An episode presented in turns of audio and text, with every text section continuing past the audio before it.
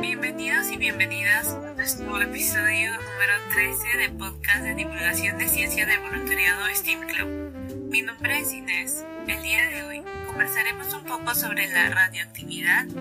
Mencionaremos de manera breve los aportes de María Curie en el campo de los elementos radioactivos. ¿Qué más tenemos para hoy? Interesante tema para, por conversar. Es. Antes que nada, queremos agradecer a quienes nos escuchan cada semana y un saludo especial para aquellos que nos escuchan el día de hoy. Además de lo mencionado por Inés, en este episodio hablaremos sobre Chernobyl antes, antes del accidente nuclear, durante la terrible catástrofe y cómo es ahora en la actualidad. Sin más que decir, empecemos. Así es, Ulises. Iniciaremos definiendo qué es la radioactividad. Se le conoce como radioactividad a la emisión espontánea de partículas o radiaciones, o incluso de ambas a la vez, que son originadas de la desintegración espontánea del átomo. Fue descubierta por el científico francés Becquerel en 1896 de forma casi ocasional al realizar investigaciones sobre la fluorescencia del sulfato de doble de uranio y potasio descubrió que el uranio emitía espontáneamente una radiación misteriosa. En 1898, María Curie, junto a su esposo, Pierre, descubrió un nuevo elemento radiactivo llamado polonio, nombrado así por su país natal. Murió en 1934 a los 66 años por una lesión en la médula ósea, lo cual conllevó a desarrollar anemia plástica producto de la exposición frecuente al radio y al polonio, cuyas muestras llevaba a menudo en el bolsillo. En los sótanos de la Biblioteca Nacional de Francia, en cajas especiales con varias capas de plomo, se encuentran los cuadernos de Marie Curie, ya que son altamente radioactivos. Para poder consultarlos, los investigadores solo pueden hacerlo usando unos trajes de protección casi de astronautas y debe, deben firmar un consentimiento en el que se absuelve a la institución de cualquier responsabilidad. Y los científicos creen que estará así por lo menos 1500 años, el tiempo medio en que tarda en desintegrarse los átomos de radio. Sumamente importante lo que nos comentas sobre la radioactividad y el aporte que hizo Marie en, este campo. Por otra parte, desafortunadamente se hizo uso y manejo deficiente de la radioactividad, razón por la cual la historia evidencia casos de accidentes de plantas nucleares. A modo de ejemplo, entre muchos otros, los casos de Fukushima, Misashi Oguchi y Chernobyl. Desarrollaremos con mayor profundidad, especialmente Inés, ¿nos ayudarías a contextualizando la zona del accidente? ¿Cómo era antes? Por supuesto, Ulises. Mencionar que Chernobyl es una ciudad al norte de Ucrania. Dentro de este territorio, Pripyat fue una ciudad utópica dentro de la antigua Unión Soviética. Estaba construida junto a la central nuclear de Chernobyl. Constituida por grandes avenidas con arbustos bien podados y calles en perfecto estado. Centros comerciales, hoteles, restaurantes, contaban con todos los lujos modernos que el gobierno soviético podía ofrecer y sus tiendas no se vaciaron ni en las épocas más duras. Claro, incluso en las imágenes del proyecto Forgotten Chernobyl, liderado por Kamil, un fotógrafo polaco, se evidencia que hubieron proyectos de alta tecnología que nunca llegaron a como el parque de atracciones de Pripyat, debido a que su puesta en marcha estaba prevista para el 1 de mayo de 1986, conociendo con el día, coincidiendo con el Día del Trabajador. Sin embargo, el 26 de abril del mismo año estalló el reactor 4 de la central nuclear de Chernobyl. Claramente, en la madrugada de 26 de abril de 1986 sucedió un devastador accidente en la planta nuclear de Chernobyl que cambió totalmente la vida de Pripyat. Se derritieron las barras de combustible del reactor número 4 y enormes explosiones dispersaron una enorme cantidad de sustancias radiactivas a la atmósfera, las cuales contaminaron una superficie de miles de kilómetros cuadrados próximos a la central nuclear. Pero durante el accidente, eh, Ulises, ¿fue solo una explosión o hubieron más? ¿Qué pasó realmente en los primeros segundos del accidente de Chernobyl? Interesante pregunta. Investigaciones muestran que testigos oculares contaron por entonces que había dos explosiones en el reactor. Según datos de Lars Erik y su equipo, en el caso de la primera explosión se trató, contrario a lo que se suponía hasta ahora, de una explosión nuclear y no de una explosión de vapor.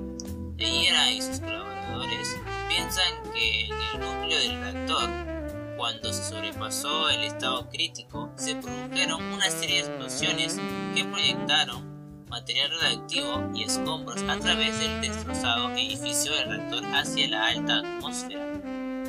Tres segundos después, se produjo la explosión de vapor que terminó por destruir la cubierta del reactor y envió otros productos de fisión nuclear y restos del edificio hacia las capas más bajas de la atmósfera.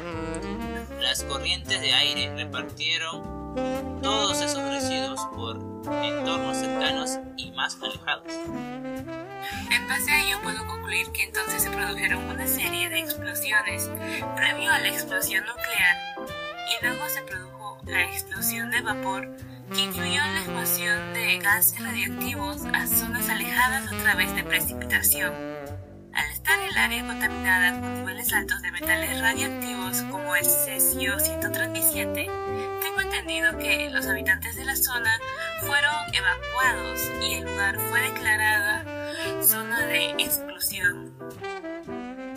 No obstante, estudios actuales y sin sesgo de nacionalismo evidencian que las autoridades soviéticas no estaban preparadas para hacer frente al accidente de Chernobyl. Si en un primer momento fueron incapaces de apreciar la gravedad de la situación, luego engañaron a la opinión pública sobre el peligro que entrañaba la evacuación, se demoró 36 horas y los 100.000 efectivos civiles y militares enviados a la zona estaban mal equipados y desconocían los riesgos a los que se enfrentaban. Aún así, las autoridades trabajaron para dar la impresión de que la situación eh, estaba bajo control.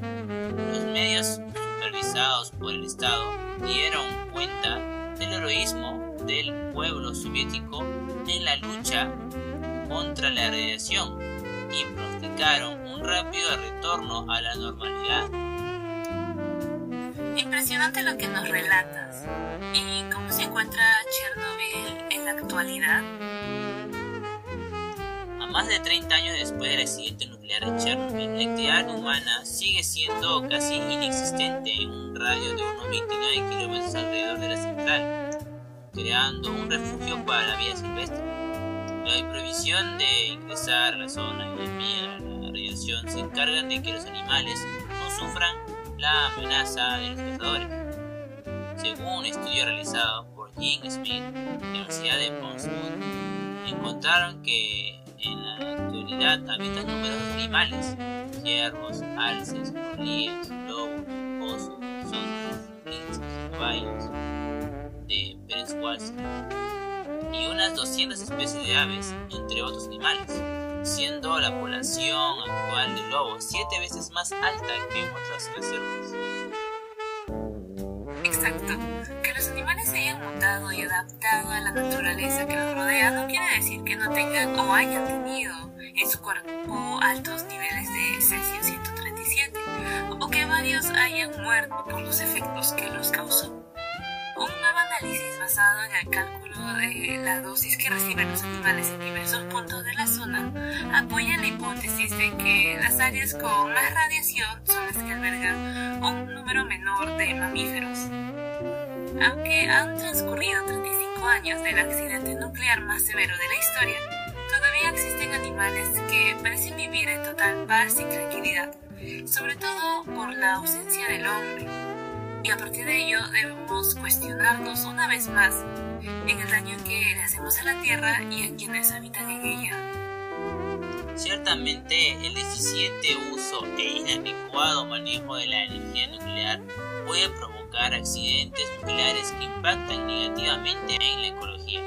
Frente a las iniciativas actuales de creación e implementación de plantas nucleares, es fundamental reconocer los errores cometidos en Chernobyl como una oportunidad de aprendizaje. Como dijo una vez Stephen Hawking, la humanidad tiene un margen de mil años antes de autodestruirse a mano de sus avances científicos y tecnológicos. Así como menciona textualmente, el peor enemigo del conocimiento no es, la ignorancia, es la ilusión del conocimiento. Exacto, Ulises. Es importante estar abiertos a reconocer que no lo sabemos todo, pero tratar siempre de aprender. Precisamente como cita Carl Sagan, haciendo referencia a la necesidad de estar alfabetizados científicamente en la era actual, menciona lo siguiente. Crecemos en una sociedad basada en la ciencia y tecnología, en la que nadie sabe nada de estos temas. Esta mezcla combustible de ignorancia y poder, tarde o temprano, va a terminar explotando en nuestras caras. Así concluye nuestro episodio número 13 de divulgación científica de voluntariado STEAM Club. No se olviden de seguirnos en nuestras redes sociales como Facebook, YouTube, Instagram y TikTok. Escucharnos cada semana en Anchor y Spotify como STEAM Club UPCH nos despedimos. Hasta la próxima.